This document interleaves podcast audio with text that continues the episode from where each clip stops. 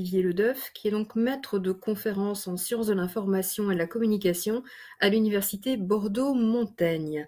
Il travaille plus particulièrement sur l'épistémologie de l'information et de la documentation, les humanités digitales et les littératies. Parmi une actualité récente, on peut noter la sortie l'an dernier d'un ouvrage aux éditions ISTE qui porte sur l'hyperdocumentation. La communication qu'il va nous proposer aujourd'hui, elle était réalisée avec Raya Romanos, qui est également maître de conférence à l'Université Bordeaux-Montaigne. Elle est également directrice adjointe de l'Institut de journalisme Bordeaux-Aquitaine. Elle dirige notamment le projet Algogie, qui est consacré aux enjeux algorithmiques dans le journalisme. La communication qui va être présentée aujourd'hui s'intitule Enjeux de la littératie algorithmique, rendre visible l'invisible. Le but de cette communication est de présenter d'une part les enjeux définitionnels, scientifiques, conceptuels et pratiques de la littératie algorithmique. Nous aurons également un point sur un outil qui a été réalisé dans le cadre du projet Algogie et qui vise à rendre visibles et intelligibles les processus algorithmiques. On s'attachera donc au graphe Algogie qui est basé sur le logiciel Cosma. Olivier, nous vous écoutons avec attention. Merci de m'accueillir et merci de, m'écouter, en tout cas sur ce sujet un peu ambitieux et complexe, en tout cas la façon dont on l'a intitulé avec Raya. J'excuse Raya qui est malade, qui ne peut pas être avec nous aujourd'hui. Mais euh, voilà, cette, euh, la présentation a été préparée de concert et c'est bien euh, un projet en commun qu'on mène depuis déjà quelques années. Alors ce projet en l'occurrence, il s'appelle euh, Algoji. Je vais le présenter hein, dans une première partie qui est contexte et enjeux. Je vais expliquer pourquoi on a commencé à travailler sur ces questions et quels sont pour moi les enjeux euh, scientifiques, sociaux et techniques qu'il y a derrière cette idée de, littératie algorithmique avec effectivement un, enjeu premier, c'est une prise de conscience de qu'il existe des algorithmes et derrière d'essayer de monter un peu en puissance sur cette prise de conscience pour aller sur des éléments de connaissance.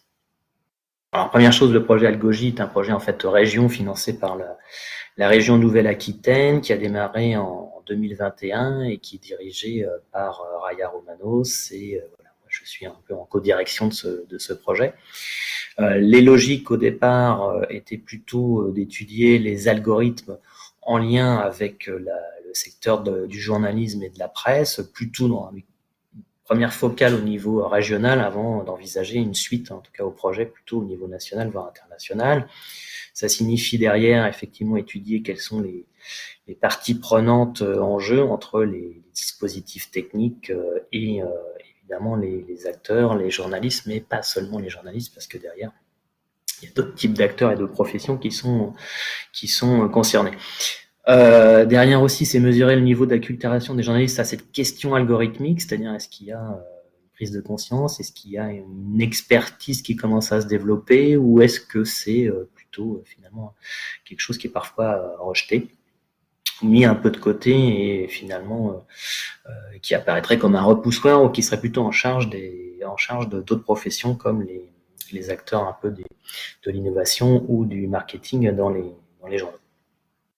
Et puis notre objectif, c'est plutôt de développer des méthodologies de travail, c'est-à-dire avec euh, des enquêtes, euh, notamment une enquête auprès des, professionnels de l'information et du journalisme en Nouvelle-Aquitaine, et puis euh, des, entretiens et d'autres petites, innovations méthodologiques avec ce qui a été dit précédemment, c'est-à-dire le, le graphe dont je vous montrerai quelques, quelques exemples, en tout cas à la fin de la présentation en tout cas les enjeux derrière sur ces questions et pourquoi en fait euh, on s'est intéressé euh, à l'algorithme et puis on en est venu à envisager ou interroger le fait qu'il pourrait y avoir une littératie algorithmique.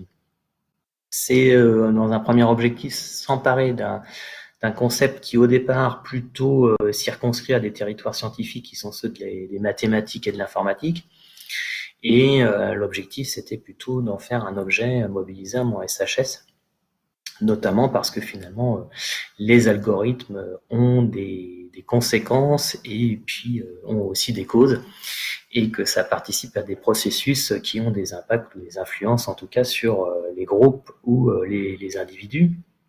L'intérêt aussi sur le fait de le rattacher un peu plus précisément au sein des SHS, parfois aux sciences de l'information de la communication, c'est de voir s'il n'y a pas déjà des moyens de de, relier à d'autres travaux précédents. J'en montrerai quelques traces aujourd'hui. Et puis euh, un autre volet, alors, sur lequel je m'attarderai un petit peu moins, mais c'est euh, le fait que de temps en temps on peut envisager des transpositions didactiques, c'est-à-dire essayer de créer des savoirs qui puissent être euh, transmis, appliqués, notamment dans le cadre du, du secondaire, collège et lycée plus précisément.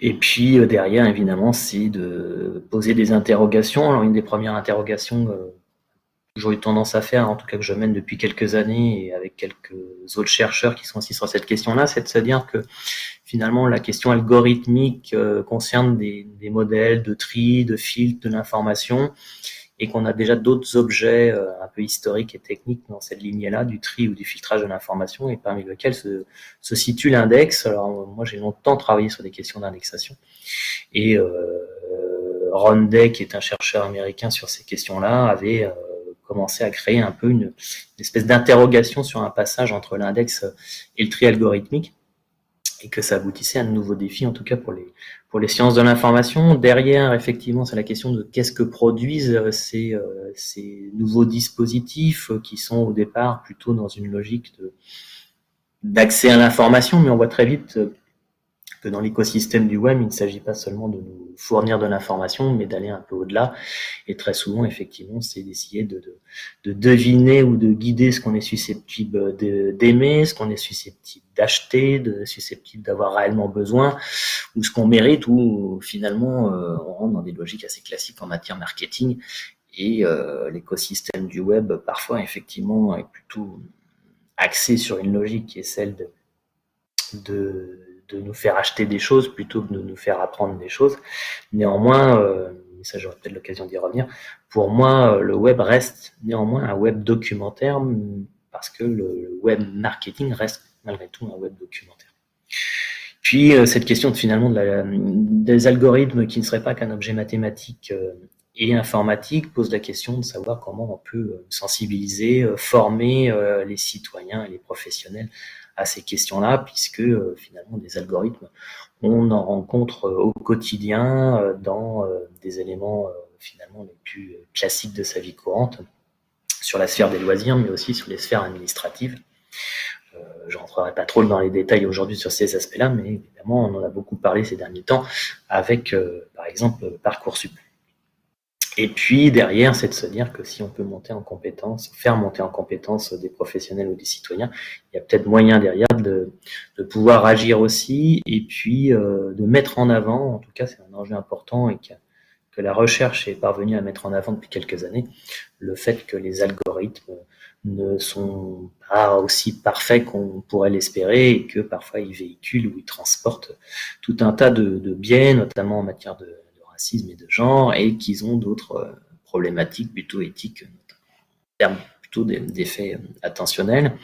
L'autre aspect aussi, c'est de se dire que l'algorithme, sa présence en tout cas est indéniable, elle est vraisemblablement utile, mais qu'il faudrait de temps en temps réussir à, les rendre plus compréhensibles ou plus visibles, notamment pour que on puisse finalement euh, donner aux citoyens ou aux professionnels plus de moyens de circuler de circuler et de naviguer au sein des espaces informationnels sans être finalement face à des, à des boîtes noires.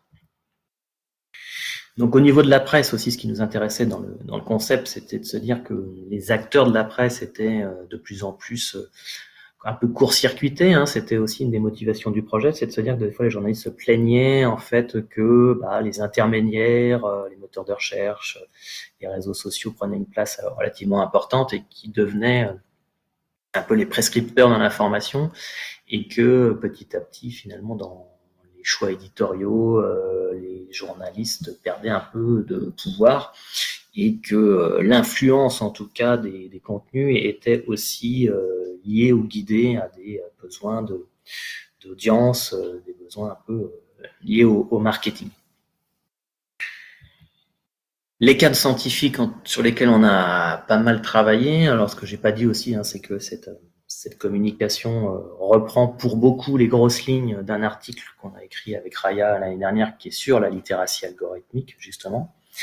Et on détaille un peu tout ça, hein, c'est-à-dire en voulant dépasser les seules approches informatiques et mathématiques, on est allé voir du côté d'autres travaux disciplinaires il y en a plusieurs que je vais euh, rapidement euh, présenter aujourd'hui, mais euh, je reviendrai particulièrement sur une perspective qui s'appelle perspective mécanologique qu'on verra plutôt dans une dans une seconde partie à partir des travaux qui avaient un peu impulsé notre collègue Bernard Rieder. Alors on a des code studies software studies dont l'objectif est en fait généralement plutôt d'étudier l'efficience algorithmique et les, manières en tout cas qui dont il facilite la prise de décision.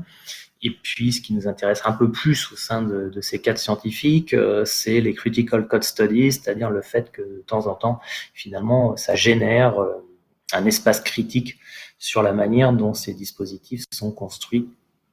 C'est plutôt l'approche critique ici qui, qui va nous intéresser. Euh, autre approche possible, c'est toutes les approches sociopolitiques et risques attentionnels, avec toute la partie critique et parfois même peut-être euh, trop simpliste ou trop, euh, trop rapide, c'est-à-dire qui a tendance à considérer la technique comme la pire chose possible, ce qui ne semble pas être forcément le cas. Donc on a des travaux euh, relativement intéressants, mais qui sont parfois un peu traduits comme étant finalement les, GAFAM avec leurs algorithmes sont le pire mal qui puisse exister. Donc on songe aux travaux notamment de Sushana Zuboff, mais il y en a d'autres et euh, souvent leur lecture un peu médiatique et parfois un peu simpliste. Ce qui nous intéresse aussi ici, c'est que finalement cette approche euh, sociopolitique euh, a mis l'accent euh, sur d'autres aspects, notamment des aspects affectifs.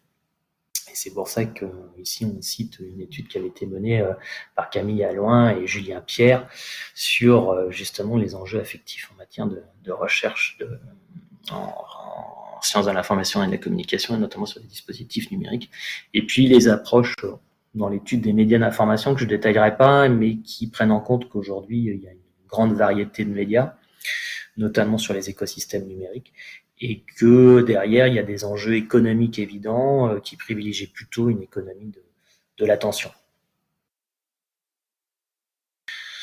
En tout cas, ce qui nous intéresse, nous, euh, dans un premier temps, pour travailler sur une, forme de définition de, l'algorithme, parce que c'est toujours un peu une, une difficulté première qu'on a lorsqu'on s'amuse à faire un tri sur les définitions de l'algorithme selon la discipline que l'on prend. Et finalement, si on veut euh, élargir cette définition social, on, s'est plutôt euh, dit qu'il fallait repartir d'une définition qu'avait proposée il y a quelque temps euh, Dominique Cardon sur le fait qu'on va retrouver l'idée qu'il y a une série d'instructions, c'est assez proche de ce qu'on retrouve dans les définitions informatique ou mathématique, mais que derrière il y a des enjeux de hiérarchie de l'information et puis euh, de effectivement de, capacité un peu à, deviner euh, ce que souhaiterait l'usager et lui proposer des choses et que ça a donc bien un impact en tout cas dans, dans la réalité de nos, quotidiens et c'est plutôt cette définition-là ou cette portée-là qui nous intéresse pour évoquer une littératie algorithmique. Alors, qui dit nouvelle littératie euh, Alors, c'est vrai que ça a été dit au début que je, me suis un peu spécialisé sur la question des littératies depuis une quinzaine d'années. Je sais que il y a déjà 15 ans, Olivier Herched disait que j'étais littéraciologue, mais alors là, je ne sais pas ce qu'il dirait maintenant en 2023, c'est encore pire, puisque effectivement, je me suis intéressé aux littératies et à leur transformation au fil du temps, notamment à cause de de ce que produit le numérique sur les dispositifs et sur nos, sur nos compétences et capacités. Je rappelle rapidement que le mot littératie est plutôt un terme qu'on va rencontrer dans la littérature scientifique anglo-saxonne, que c'est plus présent effectivement dans les environnements anglo-saxons initialement et que la définition qu'on trouve dans, certains dictionnaires est plutôt en trois temps, c'est-à-dire au départ la littératie ça renvoie plutôt à des questions d'alphabétisation, à lire et écrire de façon un peu simple. Puis derrière que cet aspect l'alphabétisation se complexifie, la seconde définition c'est la définition qui a des compétences. Et ça explique pourquoi on a dupliqué, enfin dupliqué, on a multiplié les littératies possibles avec euh, derrière effectivement une formation littératie ou média littératie, mais j'y reviendrai. Puis troisième point, c'est qu'il y a toujours des enjeux de formation en matière de littératie. qui dépasse très souvent effectivement le seul cadre de l'alphabétisation, qui pose des questions de comment on enseigne, comment on transmet les compétences, comment on les évalue, et généralement euh, les évaluations donnent des résultats plutôt décevants, ce qui fait qu'on est souvent en crise de la littératie, comme disait Hervé Graff, et cette crise de la littératie, j'ai presque envie de dire, si on s'amusait aujourd'hui à faire une petite étude ou une évaluation de la littératie algorithmique, on s'apercevrait que les résultats sont peut-être pas si, bons que ça, et on serait tenté de dire qu'on est en crise. Donc derrière, ça pose des questions auxquelles je ne répondrai pas pleinement aujourd'hui. C'est effectivement, euh, si on doit former à ces questions-là, c'est à quel niveau, à quel moment, euh, avec quels acteurs. Et euh, évidemment, ça recoupe déjà un petit indice, hein, tous les, débats et les travaux qui sont menés depuis quelques années autour de l'éducation aux médias et à l'information, même si je le dis aussi, je déteste ce terme d'éducation aux médias et à l'information voilà, quel contenu, quelle discipline euh, mobiliser dans ce cadre euh, Ben, en fait, on s'aperçoit qu'il y a probablement les sciences euh, humaines et sociales et pas seulement les mathématiques et l'informatique si on veut parvenir à un résultat intéressant. Alors, ces fameuses littératies proches de la littératie algorithmique, ce sont des littératies sur lesquelles moi j'ai travaillé déjà depuis quelques années. L'information literacy, donc on a traduit euh, dans les années 80 maîtrise de l'information, mais qui est aujourd'hui impropre parce qu'en fait, euh, c'est impossible de maîtriser réellement l'information, ce qui était peut-être plus facile à, à, espérer en tout cas dans les années 80, mais désormais avec l'écosystème du web, prétendre qu'on maîtrise l'information est une exagération. Euh, moi, j'avais fait ma thèse plutôt sur la culture de l'information, qui est une traduction possible, même si c'était pas celle qui était souhaitée par par l'UNESCO. Et derrière, évidemment, plein d'autres littératies. Hein, Media literacy, digital literacy, computer literacy, critical literacy, j'y reviens hein, sur cette dimension critique, même si parfois on a du mal à réellement définir ce qu'est euh, cette littératie un peu critique, et en tout cas quelles sont les compétences qu'il y a derrière. Il y a de ça quelques années, je m'étais amusé en tout cas sur un colloque autour de Information Literacy a considéré qu'il fallait former à la recherche d'informations, mais en rentrant un peu plus dans la manière dont euh, les dispositifs de tri, ben justement, hiérarchisaient et triaient l'information, et euh, notamment avec cette idée d'une search engine literacy, c'est-à-dire une littératie des moteurs de recherche, et ce que je définissais à l'époque, clairement, c'était plutôt de comprendre ou de faire comprendre aux élèves, aux étudiants, euh, quels étaient les critères de tri euh, qui participaient en fait à l'affichage des résultats des principaux moteurs de recherche, dont, euh, dont Google. Et c'était bien un tri algorithmique. L'enjeu aujourd'hui, en tout cas, c'est que cette littératie algorithmique est très fortement couplée avec deux littératies, la data literacy, c'est-à-dire que aujourd'hui l'algorithme en tout cas fonctionne parce qu'il peut avoir des données à traiter et ça aussi, c'est une littératie qui m'intéresse. Et avec Hugo Verdi, qui fait une thèse sur le sujet, euh, on avait fait un petit article qui a déjà 2-3 ans sur le, sur le sujet. Et on a un peu montré qu'il y avait déjà une liaison, en tout cas, entre les processus algorithmiques et, les enjeux d'avoir des données. Et puis, une autre qui est en train de, de monter un peu en puissance. En tout cas, l'expression, on la rencontre de plus en plus et on s'aperçoit que toute tendance à être même un peu au-dessus de l'algorithm literacy, c'est artificial intelligence literacy, euh, et le terme vient d'être employé il y a quelques mois par euh, Marc Deuze et son collègue de la School of Economics. Et euh, on voit bien en tout cas que voilà, le, jeu des littératies va continuer, se pose toujours la question de quelle est la littératie un peu suprême, mais euh, c'est pas forcément là le, plus important, c'est plutôt derrière qu'est-ce qu'on met comme savoir, savoir-faire, voire savoir-être derrière euh, ces, ces littératies et surtout comment on forme et qui on forme à ces questions. Ce qu'on observe en tout cas sur les travaux qui ont été menés sur la littératie algorithmique, puisque avec Ryan, on n'est pas tout à fait les premiers sur cette question-là, en dehors de l'espace francophone, c'est qu'il y a une idée, en tout cas, que la littératie pourrait se construire un peu en deux temps. Le premier temps, c'est qu'il y a une, mise en avant une prise de conscience, ce qui est un peu étudié, c'est-à-dire un groupe un peu d'étudiants ou de professionnels qui ont été étudiés. Et euh, le but, c'est un peu de mesurer si les usagers ont une prise de conscience qu'il existe bien des dispositifs algorithmiques euh, dans les, euh, les systèmes d'information qu'ils consultent et si ça a derrière effectivement des influences ou, des biais Euh, cette prise de conscience, en tout cas parfois, elle apparaît assez nettement sur certaines catégories d'usagers, notamment des usagers par exemple qui ont été étudiés du côté de, YouTube euh, ou des plateformes musicales où petit à petit on s'aperçoit que les usagers, notamment les jeunes usagers, ont bien conscience qu'il y a des traitements algorithmiques et qui, eux, ils adaptent un peu leurs usages à cette prise de conscience. Le deuxième niveau, c'est knowledge, c'est-à-dire le fait que une fois qu'on a fait, on a une bonne prise de conscience, on commence à développer des compétences et éventuellement des savoirs et qu'on est capable de les exprimer. Vraiment le niveau au-dessus. Et pour l'instant, c'est plus difficile d'arriver à ce niveau-là en termes de littératie algorithmique parce que c'est plutôt une question, une question d'initié. En tout cas, ce qu'on retrouve dans plusieurs travaux, notamment celui que j'ai cité dans la, slide de Dogruel, qui parle de, voilà, de passage de awareness à knowledge. Euh, management, c'est le troisième niveau un peu intermédiaire que j'ai tendance à rajouter avec Raya. J'ai le sentiment en fait qu'après une prise de conscience, euh, finalement, on est un peu sur quelque chose qui est de l'ordre entre la, bidouille ou la réaction un peu rapide et petit à petit euh, qui pourrait mener à cette capacité à réellement développer des savoirs en la matière. Voilà, j'en ai fini en tout cas sur la première partie. je ne sais pas s'il y a déjà des questions.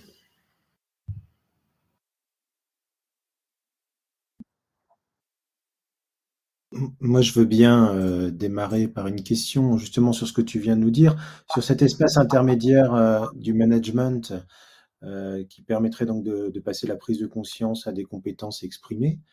Est-ce que, est que, tu pourrais développer un petit peu, puisque ça semble assez crucial d'un point de vue Ouais, alors c'est à la fois crucial, mais en même temps c'est un peu basé sur un, à la fois une intuition et puis un peu d'observation, c'est-à-dire que euh, une fois qu'on a conscience d'eux, c'est que assez rapidement on se dit comment quand même on peut euh, soit modifier, soit en tirer parti, soit justement sortir de, de cette euh, logique algorithmique. Cet aspect management, j'ai envie de dire, si je reprends l'actualité du moment, c'est un peu l'évolution par exemple de Twitter.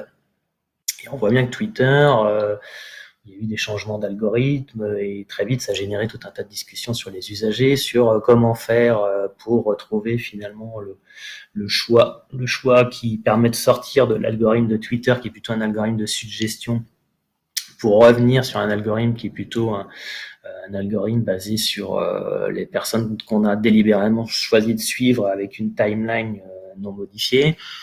Et puis toujours Twitter qui puisque euh, finalement l'algorithme euh, a été mis à disposition. Euh, certains commencent effectivement à le décrypter et à partir de là à en tirer des conclusions. Et puis sinon, si on revient d'une manière historique un peu plus classique hein, sur le, management, mais qui finit par produire un knowledge, toute l'histoire du, référencement, hein, de Search Engine Optimization, et bien cette, cette monter en puissance, en tout cas, de, compétences via une forme de savoir, même si là aussi, euh, il faut presque avoir conscience que de temps en temps, les savoirs doivent être remis en, en question et remis à jour et euh, qui sont jamais euh, définitifs ou exhaustifs puisque c'est un peu un jeu du chat et la souris, c'est-à-dire que les entreprises, en tout cas qui produisent des, algorithmes, les font évoluer au, fur et à mesure, les font évoluer en fonction, en tout cas, de ce qu'ils observent et des, retours aussi des usagers. Mmh. Mais à mon sens, en tout cas, il y a cette partie un peu management me paraît tout aussi essentielle que l'aspect un peu idéal du, knowledge. Justement, Olivier, tu parlais de savoir. On a une question de, Michel. Euh, une interrogation où il te demande des savoirs et où des connaissances. Oui, alors c'est toujours la difficulté quand on cherche à traduire le terme euh, knowledge en, anglais euh, là-dessus. Est-ce que c'est des savoirs ou des connaissances euh, Alors moi, je dirais que l'aspect savoir, hein, pourquoi j'ai gardé un peu savoir au début, c'est que l'idée du, du, savoir aussi, c'est qu'il puisse presque se, matérialiser ou en tout cas se transformer, être un peu visible ou lisible et puis c'est un peu ce qu'on cherche à faire dans le, dans le a un caractère pratiquement encyclopédique. Donc le côté savoir, je dirais, il se matérialise ou il se visualise par des, par des, des, lieux de savoir ou des milieux de savoir. Et le côté connaissance a toujours un côté un peu, un peu double sens, c'est-à-dire que la connaissance est plutôt la capacité à expliquer euh, ce qu'on a compris voire en, en, être quasiment capable de le transmettre à quelqu'un d'autre, mais c'est pas forcément écrit ou matérialisé dans un nécessairement dans un document. Voilà, je, définis un peu rapidement, mais c'est un peu comme ça que moi j'ai tendance à, à, faire un petit distinguo entre les deux. Merci. C'est une question euh, récurrente au, sein de notre laboratoire euh, de la part de notre collègue. Oui, mais c'est une, une, excellente question parce que moi je me la pose quasiment à chaque fois aussi sans avoir la réponse totale, si ce n'est que j'avais un petit indice aussi ou rajouter que le mot connaissance en français a un autre atout c'est que parfois la connaissance, euh, ça peut être aussi, euh, comme on dit dans l'expression, j'ai des, j'ai des connaissances dans le milieu, mais c'est, ça renvoie aussi à des personnes.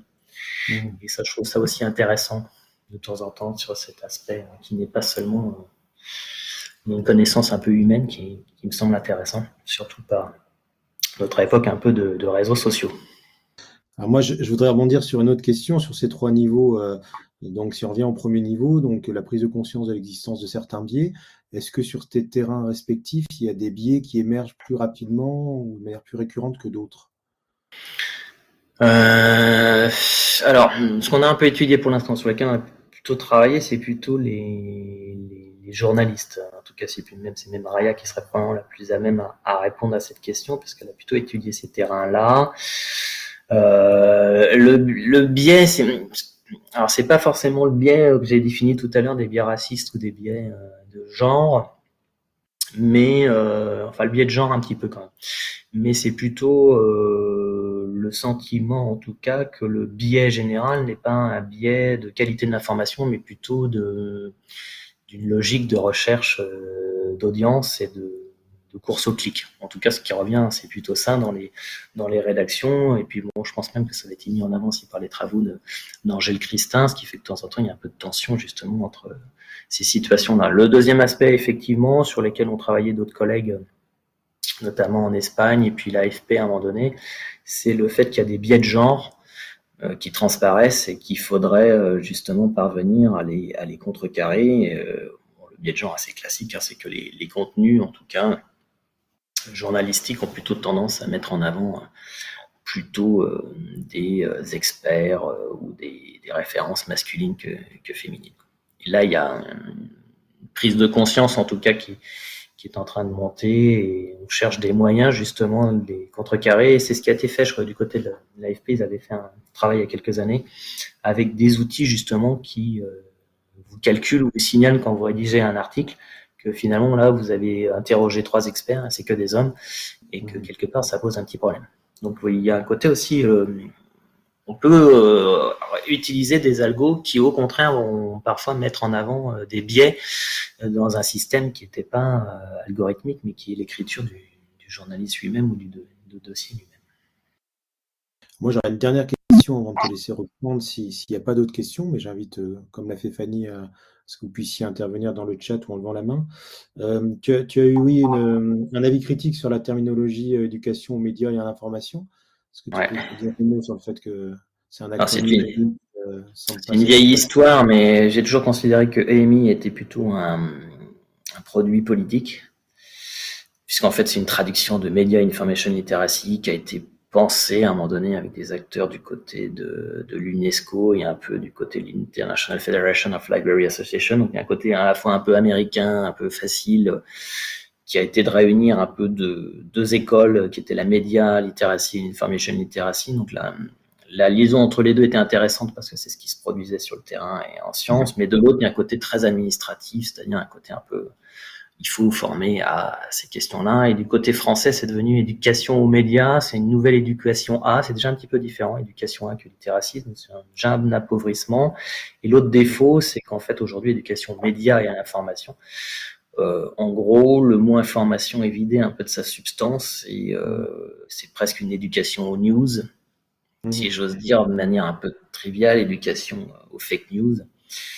Et on est plutôt euh, sur une logique événementielle en matière de formation, mhm. notamment euh, en boostant peut-être certaines actions du Clémy, notamment la semaine de la presse, qui est très intéressante, mais en tendant à mettre en avant l'avenue de journalistes ou de, mmh. dans, dans, les collèges et lycées, et puis en négligeant peut-être le, fait que ça mériterait d'être une, formation avec véritablement des contenus dispensés, un, vrai curriculum en fait, mmh.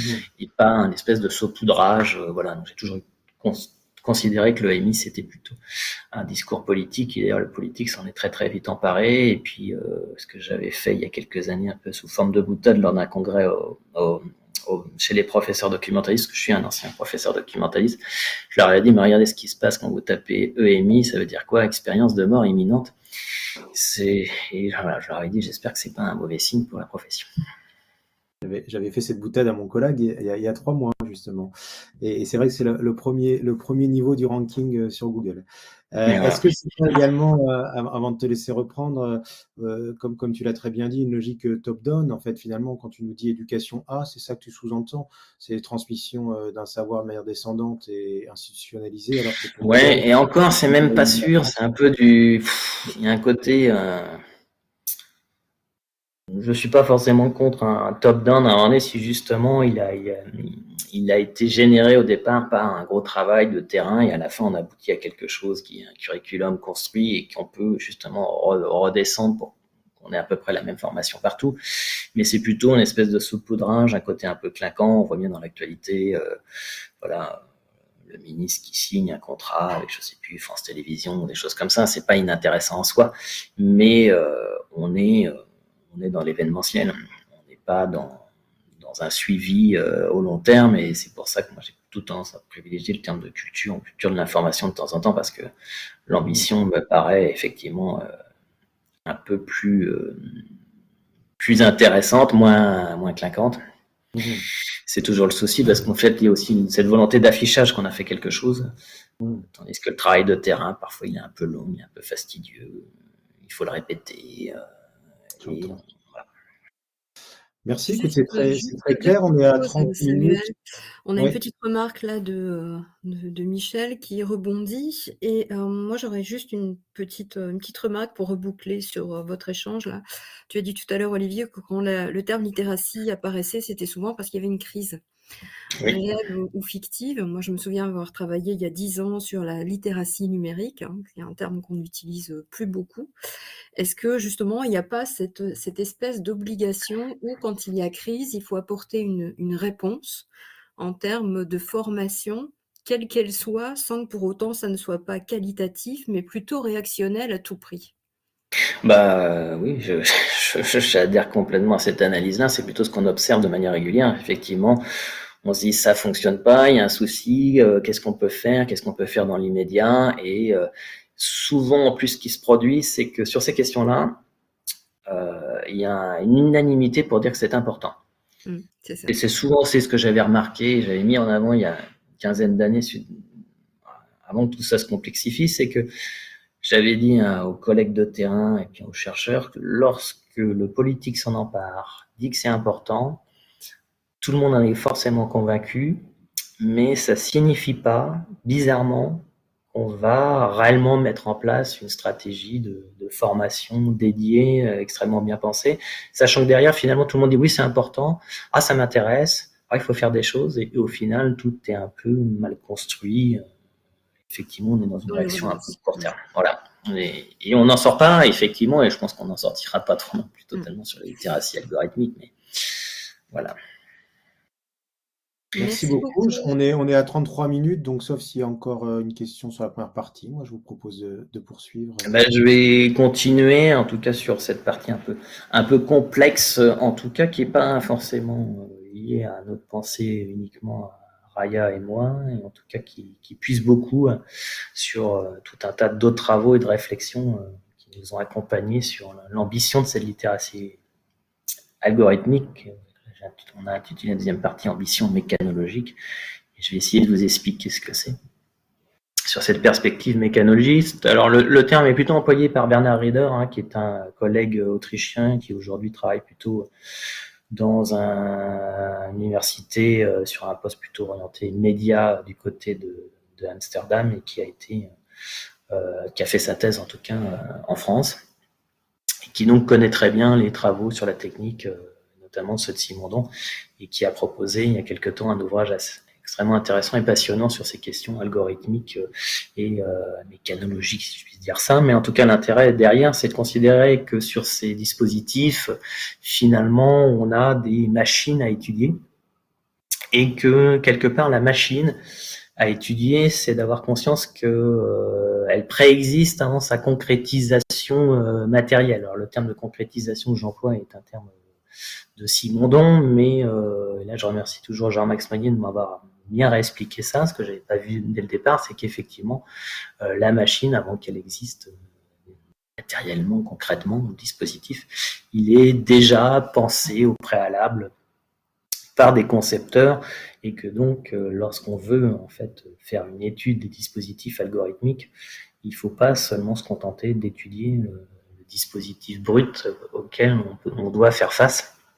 Et on doit élargir un peu cette perspective-là. Alors derrière, j'ai forcément trop le temps de développer, mais évidemment, ça renvoie aux approches de Simondon, à la jeunesse des objets techniques, que euh, effectivement, euh, il s'agit pas seulement d'observer les résultats du dispositif, mais d'essayer de comprendre euh, qu'est-ce qui est rentré dedans et pourquoi, en tout cas, il y a tel ou type de données qui circulent.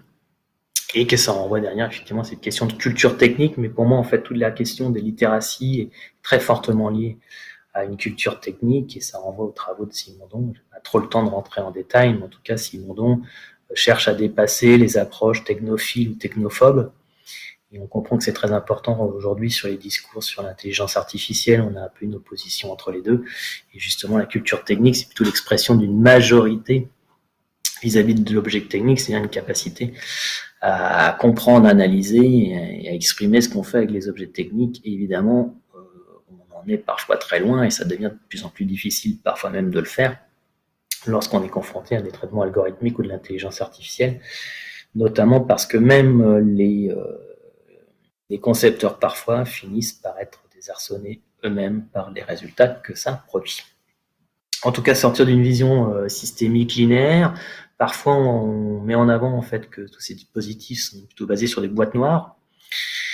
Euh, merci Samuel pour la référence sur Reader, euh, qui sont plutôt des boîtes noires. effectivement, il y a des boîtes noires. Des fois, on, ne voit pas totalement ce qui se passe dans le, tri, le filtrage euh, et des algorithmes mobilisés, mais il faut dépasser en tout cas, je dirais, uniquement le, tri algorithmique pour aller voir aussi d'autres aspects, hein, c'est-à-dire le, fait que très souvent, il y a une réduction euh, un peu simpliste en considérant que le travail des algorithmes est un travail plutôt d'informaticien et en fait l'informaticien finalement va plutôt suivre parfois une mathématisation qui a été faite, mais la mathématisation aussi, elle a pu être pensés ou influencés par des besoins qui sont plutôt des besoins en termes de marketing. Donc ça signifie ici qu'en termes d'acteurs, eh ben, il faut évidemment élargir très très très largement l'étude de ces dispositifs algorithmiques à l'ensemble des acteurs et des décisionnaires. Et on est dans une complexité très lourde. Cette complexité effectivement pose des questions et cette question qui, trans qui apparaît, en tout cas, c'est celle de la transparence, c'est que très souvent, on a du mal à comprendre ce qui se passe dans, dans la plateforme ou le dispositif. Et à la suite de la prise de conscience, finalement, on a, euh, une mobilisation un peu sur la, nécessité d'une transparence, ce qui est apparu ces dernières années sur certains euh, dispositifs. Euh, parmi les plus connus figure effectivement Parcoursup. On voit bien que sur Parcoursup, il y a eu une, une réclamation, en tout cas, pour que l'algorithme soit, soit publié. Il a été, en tout cas sa formule mathématique, mais évidemment c'est totalement insuffisant parce que euh, Parcoursup contient en fait plusieurs, plusieurs algorithmes et que euh, un algorithme non documenté, non explicité n'est pas forcément compréhensible par, par les usagers du dispositif. Et que donc derrière, il faut un peu interroger euh, bah, les écritures que génère ce type de dispositif, les, stratégies administratives, managériales ou économiques, et que finalement on est bien dans des nouvelles formes d'écriture, mais qui produisent aussi des effets et qui sont la marque de, certains pouvoirs. Encore une fois, je ne rejette pas hein, la, nécessité d'avoir des algorithmes, hein, sur, notamment sur Parcoursup, euh, où euh, il y a eu des choix algorithmiques qui ont été un peu explicités, mais ils ne sont pas toujours compréhensibles par le, par le commun des mortels. Et euh, est-ce qu'on peut faire autrement qu'avec un traitement algorithmique? Parfois, c'est pas c'est pas si simple que ça. En tout cas, l'intérêt ici, c'est plutôt d'aller voir tous les aspects qui ont pu être documentés lors du, lors du processus. C'est ça qui nous intéresse, et puis c'est ce que dit Bernard Rieder justement dans, dans l'ouvrage en question, c'est que euh, finalement on trouve plusieurs métiers et compétences. tout à l'heure, j'avais mentionné le fait qu'il fallait élargir l'algorithme à d'autres disciplines scientifiques, mais au niveau professionnel, c'est le cas aussi. Et euh, finalement, on retrouve presque tout le process assez classique euh, d'un système d'information avec différents corps de métiers qui sont mobilisés dans, la réalisation d'un dispositif qui contient, des algorithmes. Ce qui rend évidemment la, chose encore plus complexe, mais d'un autre côté un peu passionnante aussi. Alors sur cette question d'accountability, c'est le terme qu'on retrouve souvent hein, du côté anglo-saxon, alors qu'on peut traduire par responsabilité en français, c'est le fait d'obliger en tout cas les, les producteurs d'algorithmes à rendre des comptes. Il y a, pression un peu au niveau euh, législatif, européen, euh, américain, pour que les, grands acteurs et finalement les, les, institutions soient un peu plus transparentes sur la, la manière dont elles gèrent l'information et elles influent finalement sur les, les, les décisions et l'accès à l'information aux documents des, des usagers. Et puis aussi, cette transparence concerne finalement le, la prise de décision qui sont faites par des dispositifs, alors, tant d'un point de vue administratif ou médical, voilà, de manière assez classique, par exemple, si vous pourquoi un dossier CAF est traité de telle ou telle manière. Là, on a besoin effectivement de, de responsabilité, euh, notamment pour vérifier si euh, parfois la loi est bien appliquée.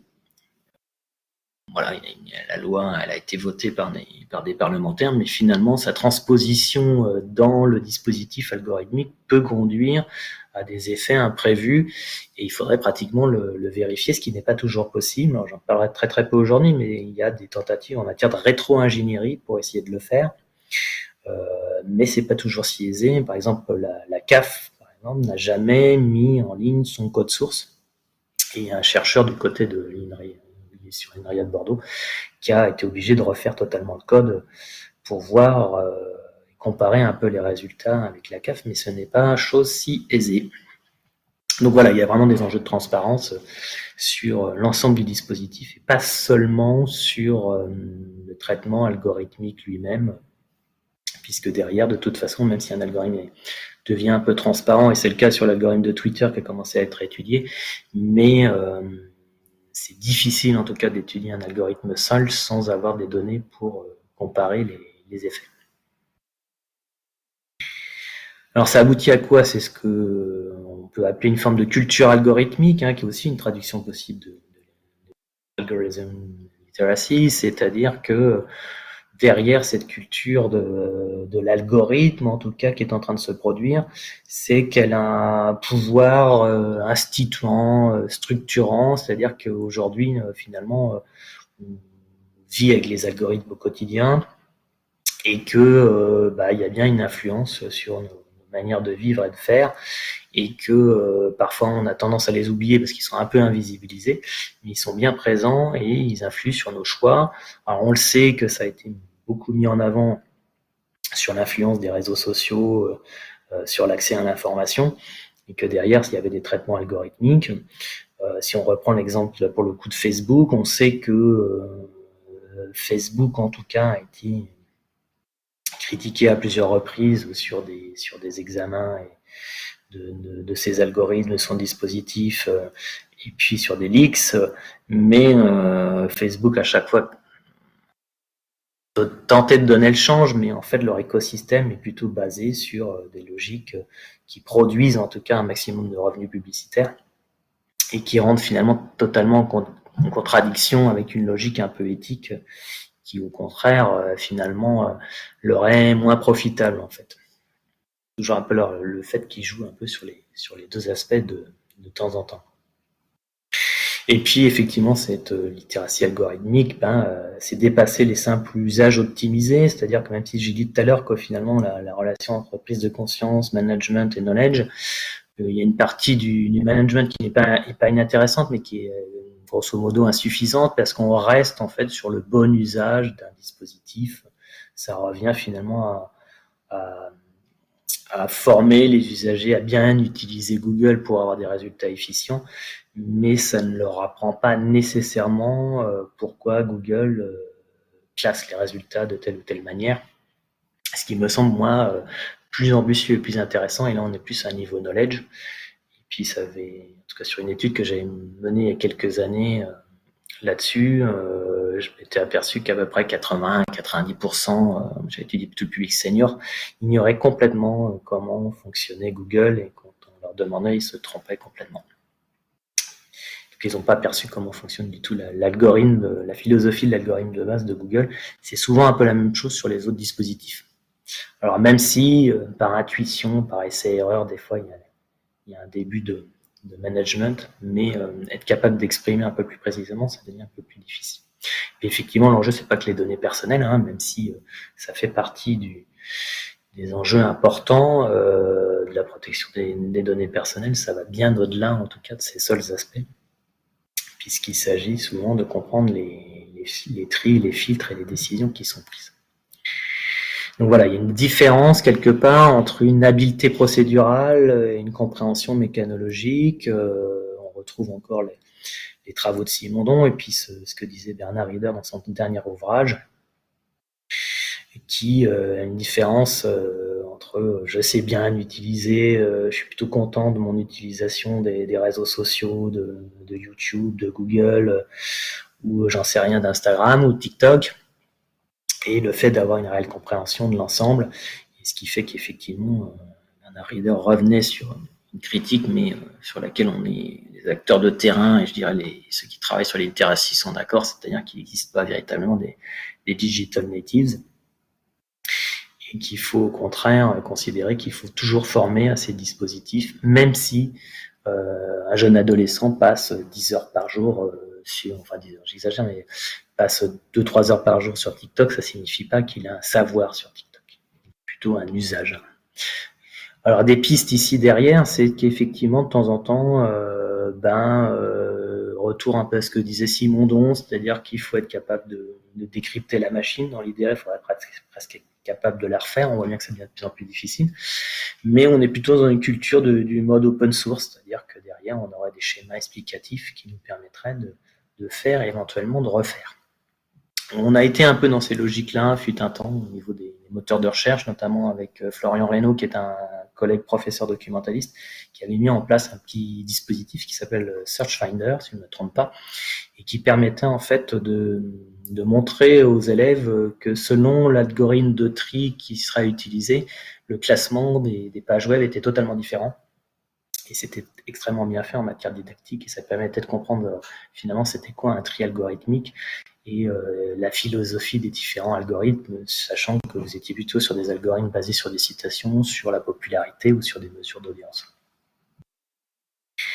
Donc l'enjeu est un peu là, c'est de voir comment on peut visibiliser ce qui est euh, dissimulé, parce que euh, l'algorithme est à la fois autant un révélateur qu'un dissimulateur, en tout cas c'est ce que dit Strifas dans son article sur la culture algorithmique, et que cet enjeu-là, finalement, c'est un enjeu autant scientifique que journalistique, et qu'il y a un gros travail à faire si on veut justement monter en puissance sur la, la question de l'accountability, le fait d'obliger à rendre des comptes qu'il y a des acteurs hein, qui travaillent dessus. Là, je cite par exemple Algorithm Watch, euh, notamment avec euh, le journaliste, euh, mais qui est aussi un peu ingénieur, Nicolas Kaiserbrill, qui travaille beaucoup sur ces aspects-là et qui rentre dans des logiques un peu de type test, rétro-ingénierie, même si la rétro-ingénierie aussi ses limites. Et puis, bah, l'idée aussi du projet Algogi, c'est un peu l'idée ultime, c'est de réussir à, à susciter l'intérêt à monter en compétence euh, les journalistes euh, pour qu'ils soient capables de mener des enquêtes sur les algorithmes. Les GAFAM, mais pas seulement les GAFAM, hein, c'est-à-dire même les algorithmes du quotidien, euh, les, les, algorithmes qui sont déployés dans les collectivités territoriales par les différents États, notamment pour voir s'il y a des biais, mais aussi pour finalement, au moins en tout cas, expliciter et, les rendre plus compréhensibles vis-à-vis des, des usagers. Et le dernier aspect que je dirais, j'ai la conviction petit à petit quand même, quand la prise de conscience et les critiques vont monter, c'est que finalement certains leaders du web vont peut-être avoir intérêt à rendre plus accessibles certains traitements algorithmiques, voire à les rendre un peu plus euh, intégrés au design avec des interfaces sur lesquelles on pourrait jouer un peu sur les critères de l'algorithme. Donc, je suis persuadé qu'il va y avoir une évolution un peu, un peu dans ce sens sur certains, sur certains acteurs. En tout cas, j'encouragerais plutôt à le faire dans certains cas de figure si on veut être un peu innovant. Alors avec euh, Ryan, on a finalement abouti à une définition un peu, ambitieuse de la littératie algorithmique qui vaut ce qu'elle vaut. Hein. Euh, peut-être qu'un an après, on aura peut-être envie de la changer euh, d'ici là, mais en tout cas, on avait mis en avant cet aspect savoir, savoir faire, savoir être qui en fait une définition de la compétence, mais justement, souvent le mot compétence est mal compris. On pense vraiment, on traduit trop souvent compétence par habileté procédurale. Donc c'est pour ça que plutôt tendance à mettre savoir, savoir-faire et savoir-être. Qu'on a bien un enjeu de compréhension et euh, de compréhension notamment des enjeux, et puis effectivement derrière au moins une dimension un peu critique qui permette de, faciliter les choix et euh, d'avoir possibilité en tout cas de refuser, si c'est tenté que ce soit possible, voire d'aller aboutir à des démarches d'investigation, voire de proposer des, logiques un peu alternatives. L'enjeu en tout cas pour nous, c'est euh, de développer ce qu'on appelle une écologie de la raison. En tout cas, la fin de l'article, c'est plutôt ce qu'on défend. Alors pourquoi écologie de la raison Le terme était venu en lisant euh, l'article de Drummond, Coutan et Milran euh, qui parlaient dans leur étude, notamment sur Netflix, que très souvent les dispositifs algorithmiques, en l'occurrence celui de Netflix, étaient plutôt basés sur des mécanismes attentionnels dont la logique finale est une forme d'économie de la jouissance. Et finalement, dans notre réflexion, on s'était dit que l'inverse de l'économie de la jouissance était plutôt une écologie de la raison et que ça nous ramenait un peu à, Betson. Alors, qu'est-ce que j'entends par affect là-dessus? Ça va être tout ce qui va être un peu, euh, qui va générer de l'émotion, euh, question attentionnelle, la question addictive. Euh, tous ces aspects sont de plus en plus travaillés, en tout cas, euh, par, le, par Camille Alloin et Julien Pierre depuis quelques années. Et ils considèrent que finalement, il y a bien un enjeu qui n'est pas seulement informationnel, mais qui est aussi un enjeu affectif. Voilà, c'est plutôt comme ça que je, le définirais, sachant qu'effectivement, euh, l'écosystème du web n'est pas là uniquement pour satisfaire des besoins d'information, mais là aussi pour satisfaire d'autres types de besoins. Ce qui a été un peu difficile à comprendre au départ, il y a quelques années, quand on formait un peu aux questions du web, les bibliothécaires et les documentalistes on disait qu'il n'y a pas que des besoins d'information à satisfaire sur le web. Voilà, donc ça c'est plutôt cette logique d'approche équilibrée et raisonnée. Et puis euh, derrière, effectivement, des collaborations parce que on est dans quelque chose d'extrêmement complexe. Donc, si on veut décortiquer, euh, comprendre, eh ben, il faut être à plusieurs. Euh, il y a des, des, groupes, en tout cas, qui travaillent parfois pour faire un peu de la rétro-ingénierie. Alors, qu'est-ce qui se passe? C'est qu'ils sélectionnent un panel d'usagers avec un petit outil et ils remontent des données et on essaye de voir finalement comment fonctionne l'algorithme. Et euh, alors plusieurs plateformes sont étudiées, notamment Facebook, mais Facebook déteste ça. Et quand il détecte en tout cas qu'un groupe de chercheurs est en train de faire ça, il cherche à tout prix à les bloquer. C'est un jeu qui n'est pas si simple. Et puis pour finir, en tout cas s'il me reste un peu de temps, c'est que euh, on a mis en place euh, ce qu'on appelle un graphe à Goji avec le logiciel Cosma, que je vais tenter en tout cas de vous montrer euh, rapidement, en tout cas si j'y arrive, puisque j'ai arrêté le partage, est-ce que je vais avoir moyen, en tout cas, de vous montrer ce que ça donne sur un site. là, je pense que je vais avoir besoin d'une petite aide pour savoir comment je peux vous présenter le prototype qui est un work in progress d'algogie en fait qui est basé sur un logiciel qui s'appelle Cosma qu'on a développé dans le cadre d'un autre projet qui s'appelle HyperHotley. Cosma, c'est un graphe documentaire en quelque sorte. Ça permet de relier le principe de la fiche avec le principe du graphe et les fiches sont, générées avec un, logiciel qui gère le format Markdown. En gros, il y a une logique un peu de type encyclopédie hein, derrière ça. Et vous avez des, des navigations multiples, c'est-à-dire vous pouvez tout simplement taper euh, un, mot-clé dans le moteur de recherche euh, et il va vous donner euh, les correspondances. Et ensuite, vous avez la possibilité de consulter la fiche, de rebondir au sein de la fiche euh, avec un système de lien et de rétro-lien. Le lien, c'est quand il y a un lien qui est fait directement dans la fiche. Le rétro-lien, on est dans l'esprit de l'hypertexte, c'est-à-dire que si la fiche est citée par une autre fiche, c'est également mentionné et on a la possibilité derrière d'avoir des, des, filtrages par typologie et catégorie. Il y a également un index qui regroupe toutes les fiches qui sont dans, le graphe. Il y a la possibilité de manipuler le graphe, euh, sachant que le graphe lui aussi est généré et manipulable par des, par évidemment un algorithme de, dispersion. Euh, ce qu'on a fait aussi, c'est que les liens qui existent ont été parfois qualifiés. On a des liens qui sont presque de nature euh, de type thésaurus avec des liens génériques et spécifiques.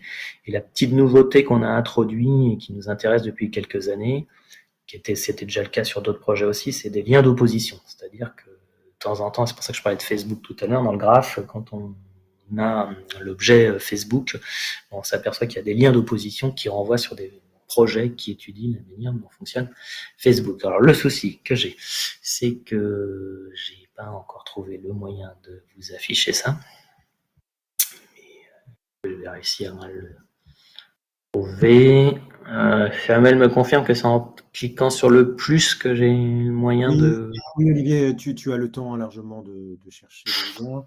Euh, en cliquant sur le plus, tu vas pouvoir euh, euh, basculer en mode présentation d'un onglet, partager un onglet du navigateur.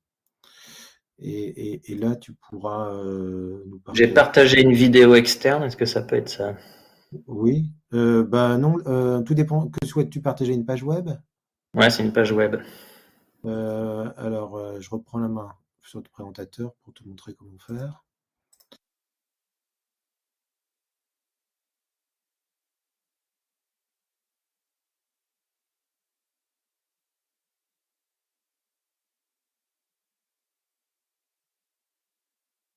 En effet, bizarrement, je ne retrouve pas tout simplement. Ouais, c'est ça. C'est, permettant de partager un, un onglet comme d'habitude, puisqu'il me propose de partager moi, je vous mets quand même le lien du. Oui, tu peux nous mettre le lien dans le dispositif. Vous pourrez jouer avec. Alors, ça reste un work in progress, c'est-à-dire qu'il est très très loin d'être terminé. Il reste des, fiches qu'on doit mettre encore. Et en plus, le logiciel Cosma en, question, on vient de sortir une version 2 il y a quelques jours, ce qui fait que pour l'instant, la version auquel vous avez accès est toujours basée sur une version 1 avec la version 2 a un potentiel un peu plus complet.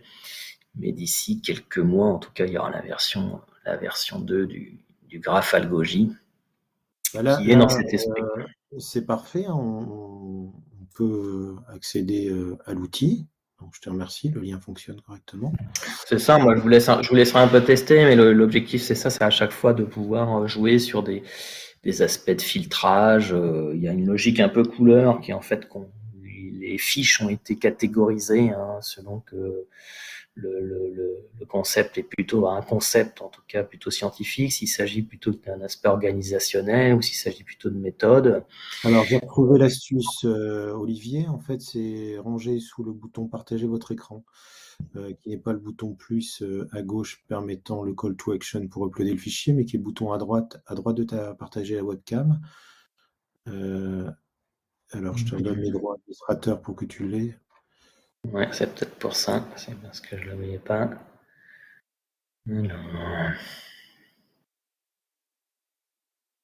Voilà, c'est ça.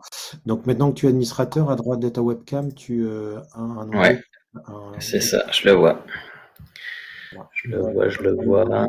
ça, tu vas nous faire une démo, mais chacun le lien, c'est encore plus interactif pour pouvoir euh, s'approprier par lui-même les filtres.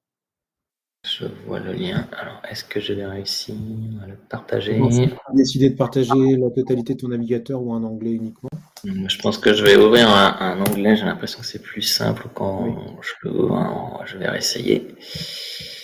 C'est souvent le petit souci que j'ai assez régulièrement. Alors, est-ce que je le vois s'afficher? Évidemment, je le vois pas s'afficher. Ce qui est toujours le problème. On est dans les temps, hein, il n'y a pas de souci, on a, le temps de prendre un quart d'heure pour échanger sur ce graphe de conclusion.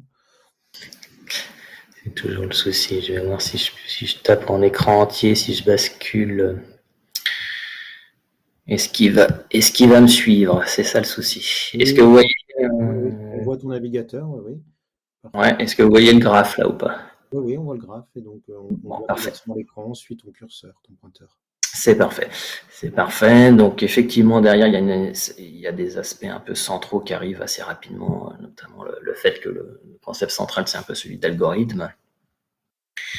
Euh, le tout est rédigé essentiellement par moi-même hein, depuis, depuis un an, un an et demi, l'outil nous permet d'intégrer assez facilement des, références bibliographiques. Il est, relativement puissant et derrière, on peut effectivement basculer. Circuler au sein de la fiche, euh, y compris parmi les rétroliens, où vous avez le contexte dans lequel se trouve le, le, rétrolien en question, ce qui vous permet de, d'aller voir éventuellement si la fiche vous intéresse. Donc on peut naviguer comme ça de, de, de fiche en fiche en fait assez, assez aisément. Euh, par exemple, voilà, j'en sais rien, vous êtes un journaliste, on a envie de voir euh, qu'est-ce qui se dit euh, sur Facebook. Ça vous met la fiche Facebook, ça vous met au, centre le graphe Facebook. Et puis si vous trouvez qu'il y a trop de choses qui, arrivent rapidement, effectivement, avec le nombre de fiches, vous avez une possibilité de faire un, faire un focus en question et ça vous isole en tout cas l'objet qui vous intéresse, en l'occurrence Facebook, et ça vous met les, liens qui sont en rapport avec le, concept en, question. Et vous voyez ici, c'est ce que je disais tout à l'heure, il y a des petits liens euh, qui sont euh, faits d'une manière euh, non, non, linéaire et en pointillé et en rouge, c'est en fait des liens d'opposition qui nous renvoient par exemple à Citizen Browser. Et Citizen Browser, c'est quoi? C'est un dispositif qui a cherché à comprendre comment Facebook fonctionnait avec tout un tas de tests et un panel d'utilisateurs un travail de rétro-ingénierie, mais qui avait été euh, rapidement, en tout cas, bloqué par Facebook, euh, qui s'était aperçu qu'il y avait un travail qui leur déplaisait. Euh, de la même manière, après, vous pouvez, voilà, si vous avez envie d'avoir que les concepts, c'est tout à fait possible de, pour le, coup, mais d'isoler les catégories qui vous intéressent. Et puis bah, derrière, il y a des rebonds qui sont possibles en termes de, de mots-clés. En fait, en matière d'organisation des connaissances, on a intégré pratiquement tous les, possibilités de navigation avec une, catégorisation, euh, des tags. Euh, il y a la possibilité aussi d'exporter les données. Euh, si on prend la, thématique, le segment industrie culturelle pour ce groupe de travail sur les industries audiovisuelles, cinéma, euh, édition musique, par exemple euh, qu'est-ce qui, Quels sont les mots-clés qui pourraient. Euh... C'est pas ce qu'on a travaillé le plus. pour tout vous dire, là-dessus, c'est pas sur ça que j'ai travaillé le plus, en tout cas pour le moment. Partie des choses qui restent encore un peu à faire. Tant mieux, tant mieux, ça laisse de la place. Il y en a. Hein. C'est aussi impressionnant quand même en termes de documentation. Euh, c'est aussi le, le défaut, c'est-à-dire qu'on a une le logiciel a, beaucoup évolué et dans sa nouvelle version, il y a des possibilités aussi d'être, d'avoir des aspects un peu chronologiques, c'est-à-dire qu'on pourrait très bien se mettre à afficher euh, quelles sont les enquêtes qui ont été faites sur les algorithmes euh, depuis 5-10 ans, et on pourrait avancer dans le temps euh, Alors même si cette fonctionnalité n'a pas forcément été prévue dans ce cadre uniquement d'algogie. après, vous avez plein de choses qui sont possibles. Hein, le paramètre du graphe, c'est-à-dire que on a été assez logique aussi dans notre euh, transparence algorithmique, je dirais depuis le début, c'est-à-dire qu'il y a la possibilité de un peu de jouer avec euh, si on a donné un peu d'aspect un peu graphique, mais un peu classique, mais plus intéressant pour les gens qui pratiquent déjà ou qui connaissent un peu. Moi, j'ai deux questions sur, euh, sur l'ingénierie euh, sur l'architecture de l'information. Euh, tout d'abord, sur les mots-clés, est-ce que vous êtes parti d'une folksynomie ou d'un glossaire que vous avez constitué? Et, deuxièmement, sur le réseau, le réseau de liens, euh, dans la distance vectorielle entre, entre les liens, quelle est, quelle est la, la logique sous-jacente à la distance ou la proximité entre les, alors, celui qui serait mieux à même de répondre à ça, c'est Guillaume Brioude, notre développeur, sur les, choix qui ont, été faits, euh, qui n'étaient pas nécessairement euh, d'emblée euh, signifiants. En fait sur cette sur cette répartition sur les aspects de distance en fait ils n'étaient pas très très très signifiants dans la version de Cosma 2 je crois qu'au niveau des algos ils sont un peu plus signifiants c'est-à-dire la distance qui apparaît sur l'écran est calculée en fonction en fonction des, de la distance qu'il y a entre les deux liens, mais c'est c'est pas un objet prioritaire. Si, si, tu veux, en fait, le c'est un graphe documentaire, mais on n'est pas totalement dans les logiques euh, classiques que certains connaissent de la, de la, théorie des graphes, par exemple. Mmh Donc, on a un peu monté notre objet euh, de cette manière-là, euh, sachant que c'est un travail qui est sur plusieurs années, qui a qui a été créé en, grande partie. Hein, Cosma a été pensé par mon doctorant Arthur Perret. Et on l'a appliqué à plusieurs cas de figure. Et euh, Algogine n'est qu'un cas de figure parmi d'autres. Mhm. Voilà. Et donc là, pour le coup, la particularité, c'est qu'effectivement, on a un enjeu de documentation relativement important. On n'est pas parti euh, nécessairement sur une foxonomie ou une taxonomie, mais qu'on est plutôt construit honnêtement de façon bottom-up, ce qui signifie que de temps en temps, on sera probablement amené à revoir euh, l'ensemble des catégorisations qui ont été faites euh, lorsqu'on considérera qu'on sera presque arrivé à un niveau, un niveau euh, acceptable de, de fiches. Mmh. Mais on n'a pas, on n'est pas parti, si tu veux, effectivement, sur une construction. On aurait très bien pu dire, voilà, il y a, il y a 500 fiches, elles sont catégorisées comme ça. Mmh et maintenant on doit les remplir. Euh, je, sachant que c'est beaucoup moi qui les remplis hein, sur ces, ces fichiers, on est plutôt parti sur une logique bottom-up où de temps en temps je me dis bah ça il faut absolument que je remplisse, euh, je crée cette fiche là et puis je cherche à voir derrière s'il y a des, des, relations possibles qui sont déjà existantes dans le graphe. Donc on est plutôt sur une construction de ce type de collaboration, si c'est un outil que tu, tu, continues à actualiser au fil des mois, euh, sur justement ce segment industrie culturelle, sur les, travaux qui s'intéressent plus spécifiquement aux biens symboliques, qui, qui mmh. amènent d'autres d'autres logiques que le e-commerce en termes de, filtrage euh, et d'appropriation des résultats, euh, même si il s'appuie souvent sur des algorithmes en open access, euh, type le cosinus de, de, Salton, mais, mais euh, qui euh, finalement répondent oui, à des logiques d'appropriation différentes. pour le dire simplement, c'est pas la même chose que de chercher un bien culturel qui corresponde à un goût et une humeur dans un contexte donné que d'acheter un, bien marchand qui répond à une fonctionnalité plus, limité. En oui, oui, tout à fait. Mais ça, ça, alors c'est vrai que notre, cible première sur l'objet, c'est plutôt effectivement les journalistes qui voudraient faire de l'investigation. Dans un second temps, plutôt, je dirais les les personnes intéressées euh, sur ces objets type EMI. Et puis dans un troisième temps, un peu le, le, le citoyen potentiellement intéressé, mais clairement, effectivement, la logique collaborative, c'est quelque chose sur lequel on essaye d'imaginer un processus qui serait efficace.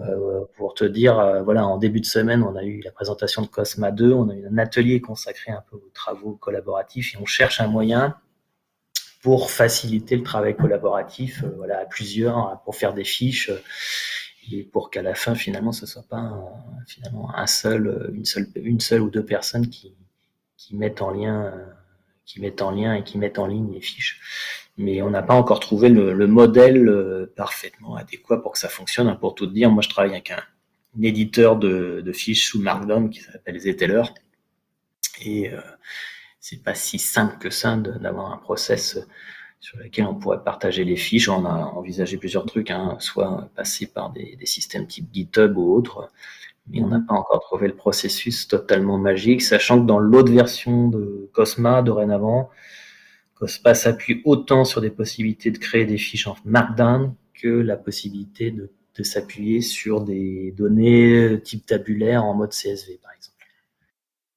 Alors, on a une question d'Olivier Gasson dans le chat et une référence de Michel, que je remercie. Alors, peut-être peut-être répondre à la question d'Olivier. Oui, alors la question effectivement sur les, les, outils type Obsidian euh, ou autres euh, qu'on connaît bien, hein, en tout cas on les étudie aussi. Obsidian a commencé à développer des, des vues graphiques. Il y a une différence quand même assez majeure, en tout cas, c'est que Cosma propose des, des, fonctionnalités en tout cas un peu plus puissantes en termes de visualisation. Et l'autre avantage, c'est que Cosma est totalement open source et libre, c'est-à-dire que euh, Cosma est un logiciel qui se télécharge. Et une fois que vous avez fini, vous êtes satisfait de votre travail, ça génère ce qu'on appelle un cosmoscope. Le cosmoscope, en fait, il, euh, est encapsulé dans une page HTML et une fois que c'est fait, bah, vous pouvez le visualiser d'emblée sur votre navigateur. Et si vous êtes satisfait du résultat, bah, il suffit de le mettre sur un serveur, comme je l'ai fait là, et il est aisément partageable euh, à tout le monde, sans que vous ayez finalement euh, à payer des, des, fonctionnalités supplémentaires, comme c'est le cas un peu sur, sur Obsidian. Voilà, l'avantage il est un peu là, et puis l'autre avantage c'est qu'il est plutôt pensé à des activités, hein, je dirais, de, de recherche ou de pédagogie. Euh, c'est plutôt dans cette philosophie-là qu'on a construit euh, Cosma. Alors pour la capture d'écran, je t'invite à glisser sur ton onglet précédent, comme ça on n'aura pas l'effet Larsen vidéo. Euh, ah oui.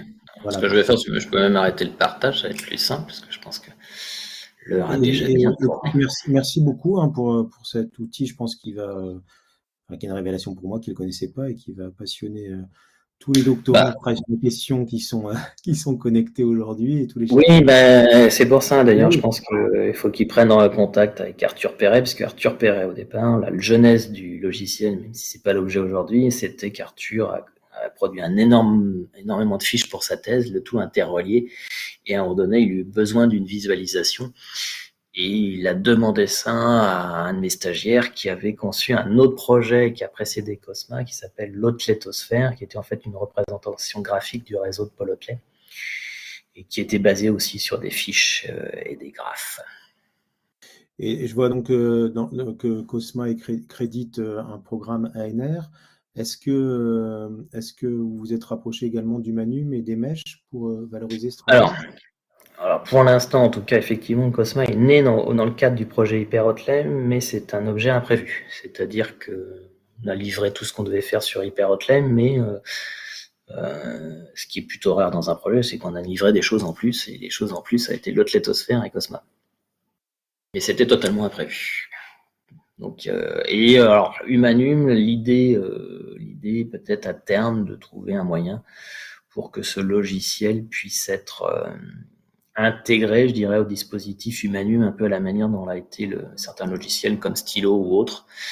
Mais voilà, il faut qu'on soit un peu plus mature, en tout cas sur notre objet, avant qu'on puisse passer dans cette euh, sphère-là, mais ça fait partie des pistes qu'on envisage également, évidemment. Eh bien, moi, je te remercie grandement pour cette présentation passionnante. Je t'invite, si tu veux, à remettre ta vidéo pour peut-être prendre les dernières questions avant qu'on puisse conclure euh, cet échange extrêmement riche, puisqu'on est déjà ensemble depuis euh, une heure et quart. La parole est à notre audience. Vous êtes 25 connectés depuis une heure, donc euh, de manière libre et spontanée. si vous avez des questions, n'hésitez pas, c'est le moment. J'assure le service après-vente, sinon aussi je vais mettre mon, mon adresse mail dans le, dans le chat. Moi, j'avais une, petite, euh, une petite question qui n'en est pas vraiment une, c'est plutôt une remarque parce que tu parlais tout à l'heure de Parcoursup. Or, c'est vraiment d'actualité. On est nombreux à être plongés euh, jusqu'au euh, jusqu'au cou. Et c'est vrai qu'il est sous-tendu par un traitement algorithmique qui est bien nécessaire, mais comme tu l'as dit, moi, je, je, tiens un petit peu à mettre ça en lumière. C'est avant tout un dispositif Parcoursup, puisqu'il y a d'autres regards qui viennent en fait s'ajouter à ce traitement algorithmique. Totalement. Et euh, ce regard, il est libre, c'est-à-dire qu'on en fait un peu ce qu'on veut finalement pour euh, traiter euh, toutes, toutes ces données. Et là, j'avais juste envie de, rejoindre une petite phrase d'Agamben, hein, à qui on doit ce fameux petit livre Qu'est-ce qu'un dispositif? Qu'est-ce qu'un dispositif, tout à fait. Qui, qui, nous dit de, de, mémoire que la pertinence d'un dispositif, elle se mesure aussi à sa capacité à orienter. Ce qui est quand même encore l'objectif de faire Oui, oui, oui, c'est là-dessus. Hein. Oui, mais sur la complexité de Parcoursup, c'est vrai que bon, euh, on va être dedans effectivement très rapidement là, mais euh, c'est vraiment une complexité où il y a l'algorithme de tri euh, qui, qui, qui, a son fonctionnement, mais il y a d'autres micro-algorithmes, il y a d'autres critères qui rentrent en jeu, il y a d'autres biais en fait positif ou négatif qui rentre en jeu, ce qui fait que c'est difficile de jeter totalement Parcoursup à la poubelle en disant que c'est un mauvais dispositif. Des fois, ça peut aussi avoir des effets intéressants, c'est-à-dire que si effectivement il y a des biais, c'est des fois le dispositif qui finit par le, révéler, euh, ce qui n'était pas hum, possible lorsqu'on faisait du traitement euh, peut-être plus, plus en local, mais pour lequel il y avait quand même des algorithmes, mais euh, on ne le disait pas. Parce qu'en en fait, il y a des critères. Quoi. Et alors, je renvoie sur le, dernier remarque de Michel, peut-être pour clôturer cette discussion une euh, question passionnante. Fanny d'Olivier euh, Gazon, que je te laisserai poser, euh, qu'il a mis juste au-dessus. Oui, effectivement. Ah oui, sur la transparence. Est-ce qu'elle est totalement nécessaire ou pas? C'est une vieille question, ça, sur l'open source. Alors j'ai envie de dire sur des, objets type Cosma et compagnie, je pense qu'elle est extrêmement nécessaire et c'est des objets de recherche et il n'y a pas vraiment d'incidence euh, problématique. Sur d'autres objets, euh, la transparence de l'open source évidemment peut poser parfois question, notamment en termes de manipulation ou de transformation. Euh, si je pense par exemple à des traitements en matière de, cryptographie, il y a toujours une interrogation sur le fait que les logiciels qui permettent de, de, crypter vos messages sont en open source, ce qui est plutôt bien, mais ce qui facilite aussi les possibilités d'intrusion plus ou moins invisible ou invisible d'organismes comme la, la, NSA. Donc voilà, j'ai la transparence n'est pas non plus la, la, solution absolue de toute façon, puisque la transparence réclame euh, néanmoins des capacités de compétences et à comprendre cette transparence et du temps pour le comprendre aussi. Alors, il y avait une question de Michel. Quel conseil pourrais-tu nous donner lorsqu'on va faire de la recherche dans le domaine euh, le quel domaine en fait euh, sur la sur ces questions euh, algorithmiques? sur la littératie sur la littératie algorithmique oui bien sûr c'est une bonne question c'est une question alors je dirais que l'intérêt pour la littératie algorithmique il est toujours double. Il est à la fois recherche il est à la fois pédagogie. C'est-à-dire qu'à mon sens ce qui le rend intéressant l'objet c'est toujours d'avoir un peu un lien entre les deux entre le fait que on essaye de comprendre un peu les, savoirs, euh, dispositions, les dispositifs qu'il faut étudier. Et l'autre aspect, c'est savoir finalement comment on va transposer tout ça et les rendre efficients en matière de formation. Alors, ce qui évidemment intéresse beaucoup Raya et moi, moi plutôt du côté de mes étudiants en information communication, Raya plutôt du côté de ses étudiants en journalisme. Mais ça, ça fait partie des moteurs et en tout cas, ça permet euh, d'avoir des visées un peu plus claires sur ce qu'on veut, ce qu'on veut étudier. Ben merci. Écoutez, euh, moi je me permets de clôturer la séance parce que ça fait une heure et quinze qu'on est ensemble et qu'on a un temps imparti. Mais bien entendu, cet échange peut se prolonger euh, par mail ou par des échanges informels. C'est le principe de, cet espace de rencontre euh, qui permet de croiser des regards, des pratiques en dehors de nos publications officielles.